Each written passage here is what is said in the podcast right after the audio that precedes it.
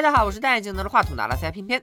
影视圈的翻拍风潮持续了好多年，早先数四大名著和金庸的作品翻拍的最频繁，现在是偶像剧和外国影视剧开始遭殃，翻拍的成果不用我提醒大家了吧？你就想想深夜食堂、新流星花园，实在不叫玩意儿。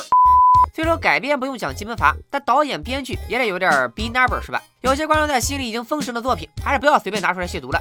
最近有部网大《倩女幽魂》人间情翻拍了八七年张国荣、王祖贤版的《倩女幽魂》，据说用的还是八七版的编剧，只可惜宣发全靠吼，一看分数四点九。《倩女幽魂》的剧情大家应该耳熟能详，说是兰若寺里有个书妖姥姥，控制了很多女鬼，专门吸路过男人的精气。提醒小队长聂小倩，本来处于事业上升期，但遇到了从业以来的最大瓶颈，就是书生宁采臣对小倩的勾引是坐怀不乱，还冒着生命危险要保护小倩。小倩对宁采臣从好奇到动情，七人夜至假出场帮他们对付树妖，但这段人鬼决裂最终还是以悲剧收场。戏码一开始，一群大汉冒雨来到梁龙寺，在走进寺内，却发现了一条花船，船上都是穿着暴露的小改改，一言不合就开始露腿。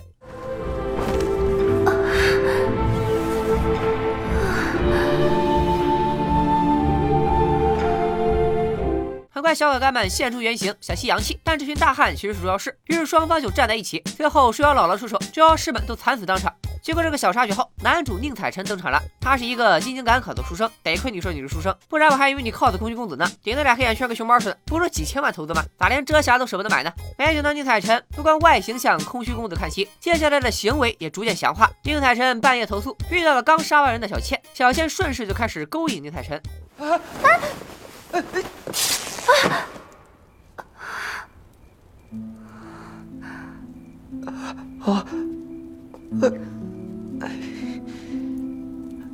公子，你好坏啊，扯坏了人家的裙子。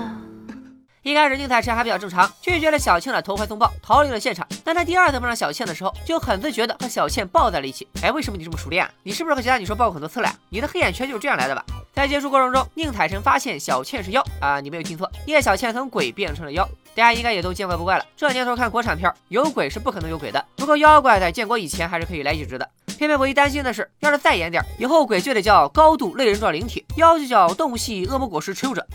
咱们还是说回剧情，知道小倩是妖以后，宁采臣居然根本不害怕，做梦都叫着小倩的名字，就这么死心塌地的爱上了她。我给大家复盘一下，宁采臣一共见了小倩三面，主要的交流模式是这样的：不可以，小倩，不可以，不可以，小倩。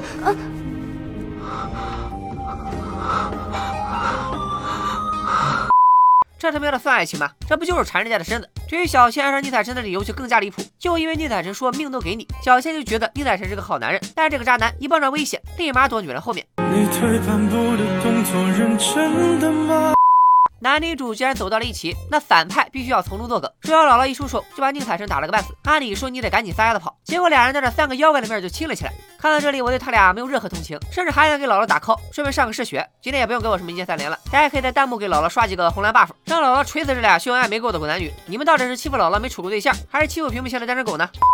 姥姥也确实不争气，放了镜头后愣是硬直了好几分钟，一直拖到燕赤霞赶到。其实许绍强演的书妖姥姥和袁华演的燕赤霞，真的算是这部片子里最大的亮点了。不仅扮相十分亮眼，还有老岗位。我本来以为他们的大战会是全片最好看的部分，没想到却还是拉胯了。大家如果看过八七版的《倩女幽魂》，应该会对姥姥的印象极其深刻。她那条大舌头简直是童年噩梦，把哥哥舔得满脸口水，特别崩溃。但整个的邪典气质还是很让人着迷的。新《倩女》里的姥姥，除了沿用老版里十二男生十二女生的设定，其他就没啥特点了。全程打斗都是靠特效，树藤特效倒不是五毛，但还是有种廉价的塑料感。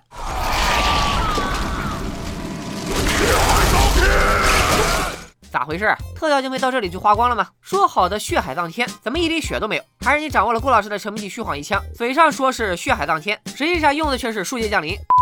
接下来的剧情就比较无聊了，我简略说一下：姥姥打不过燕赤霞，早早领了盒饭，又蹦出来个更大的 boss 黑山老妖。黑山老妖被推倒后，触发了轮回通道，小倩进入轮回投胎去了。宁采臣也继续进行赶考，看样子恐怕还有续集。呃呃，大可不必啊。看完整部电影后，我才发现这根本就是一盘大杂烩。主线剧情是沿用了《倩女幽魂一》里的，又从《倩女幽魂二》里借来了角色知秋一叶，还续上了《倩女幽魂三》打败黑山老妖的情节。剧情上基本没有什么大的变动，但人物塑造和细节上却比老版差得太远了。八七版的《倩女幽魂》可以说是一部传世杰作，至今还挂在豆瓣 TOP 二百五的一百一十九名。而且这部剧里还有两位无法超越的主演张国荣和王祖贤。说来也巧，张国荣之所以有哥哥这个称呼，就是因为《倩女幽魂》里小倩管宁采臣叫哥哥，这个称呼才逐渐流传开来。其实哥哥的风华绝代和王祖贤的风情万种，根本不用我多废话，镜头就忠实的记录了一切。关键老板在人物塑造上是真的很牛批。八七版的宁采臣虽然是个讨债人，但身上书生气十足，既有一股子憨气，却又正直自重。比如他出来郭北县的时候，遇到一名剑客，剑客杀光了抢劫的土匪，开始吃馒头，看到旁边的宁采臣，就也给了他一个。宁采臣不敢违逆，就吃了起来。但在剑客走后，却一股脑全吐了出来。就这个短短一分钟的情节，宁采臣胆小谨慎却又有原则的形象就勾勒出来了。而八七版《倩女幽魂》里这样的细节还有很多，比如小倩在帮姥姥害人后眼角垂泪，聂采臣因为账簿花了讨不到账，别人自己伪造了账簿等等。老倩女和新倩女一样，都是九十多分钟的片长，人物塑造却丰满自然了不知道多少倍。神作之所以能成为神作，绝对不可能只靠演员。陈晓东的导演，徐克的监制，黄沾的词曲都是加分项。反观这部新《倩女幽魂》，在片中插入了大量无意义的剧情，比如小倩和另一个女妖双双就显得局里局气的，有段台词还给我累得不轻。为什么？你宁愿相信一个男人，也不肯听我的？双双，你听我解释。嗯真就大型 NTR 现场呗！正房双双带人捉奸，将小三宁采臣抓了个现行。不过这段局里局气的感情根本没啥用途，双双在后面也没啥作用。真要说有啥意义，恐怕就是卖肉了。但挺可悲的是，就连露肉，新版也输得很彻底。电影一开始有个聂小倩露腿的镜头，我带大家复习一下。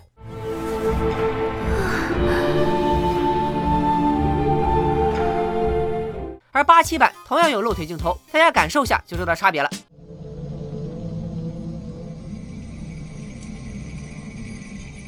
八七版的露腿镜头从大腿推向玉足，既有一而不淫的气质，又预示着乙醚即将结束，意外即将发生。而且有一个细节是，小倩和宁采臣接触后，裸露的部分越来越少，也象征着两人跨越人鬼的纯洁爱情。神作就是神作，露个肉都这么有讲究，更不要说其他方面了。可以说新《倩女幽魂》和原本的差别相当大。我倒不是觉得经典就一定不能翻拍，毕竟咱也不是那种戏说人的我说，改编人的我编的人。但经典在前，我们总要有些敬畏，而且敬畏和尊重才是超越原版的一个起点。今天就聊到这里吧，咱们下期再见，拜了个拜。